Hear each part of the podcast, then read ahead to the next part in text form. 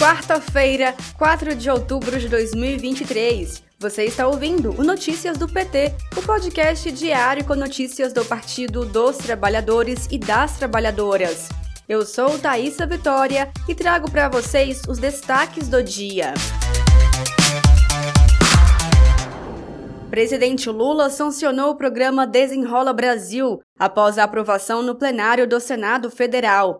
Nas redes sociais, o presidente Lula destacou que o Desenrola Brasil é o maior programa de renegociação de dívidas do país, ao lembrar que a iniciativa começou por meio de uma medida provisória e agora foi garantido com apoio do Legislativo.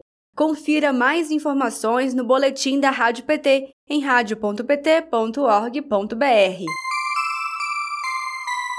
O Fundo Amazônia voltou a receber doações após longo período de paralisação e com reativação com a volta do governo Lula.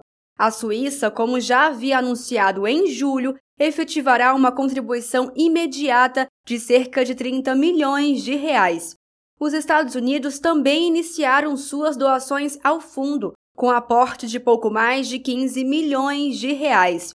O contrato de oficialização da doação da Suíça será assinado nesta quarta-feira, 4 de setembro, em Brasília, no espaço Oscar Niemeyer, junto à inauguração de uma exposição. O ministro do Desenvolvimento e Assistência Social, Família e Combate à Fome, Wellington Dias, propõe pacto de combate à fome e à desigualdade entre países da América Latina. O ministro também submeteu a candidatura do Brasil para assumir a presidência da próxima conferência da CEPAL, Comissão Econômica para América Latina e Caribe, e realizar o próximo encontro no país.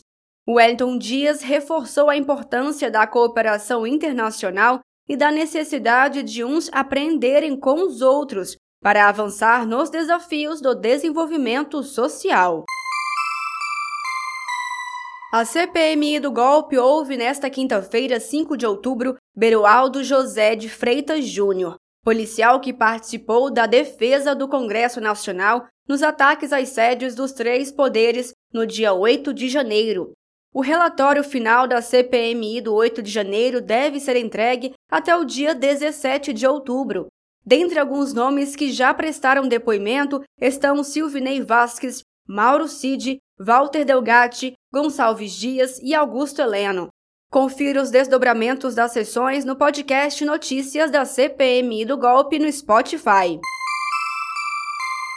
A Comissão de Constituição e Justiça do Senado Federal pode votar nesta quarta-feira, 4 de outubro, a proposta de emenda à Constituição que estabelece regras para a coleta, processamento e comercialização de plasma humano.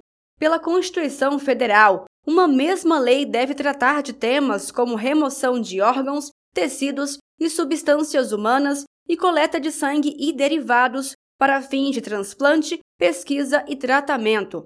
O texto em vigor veda expressamente a comercialização desses produtos. Este foi Notícias do PT. Ele é diário e está disponível na sua plataforma de áudio preferida. Siga o podcast para receber uma notificação toda vez que sair um novo episódio. Se você gostou, deixe 5 estrelas na avaliação e compartilhe. Você encontra mais notícias como estas no portal do PT em pt.org.br. Muito obrigada pela sua companhia. Até amanhã.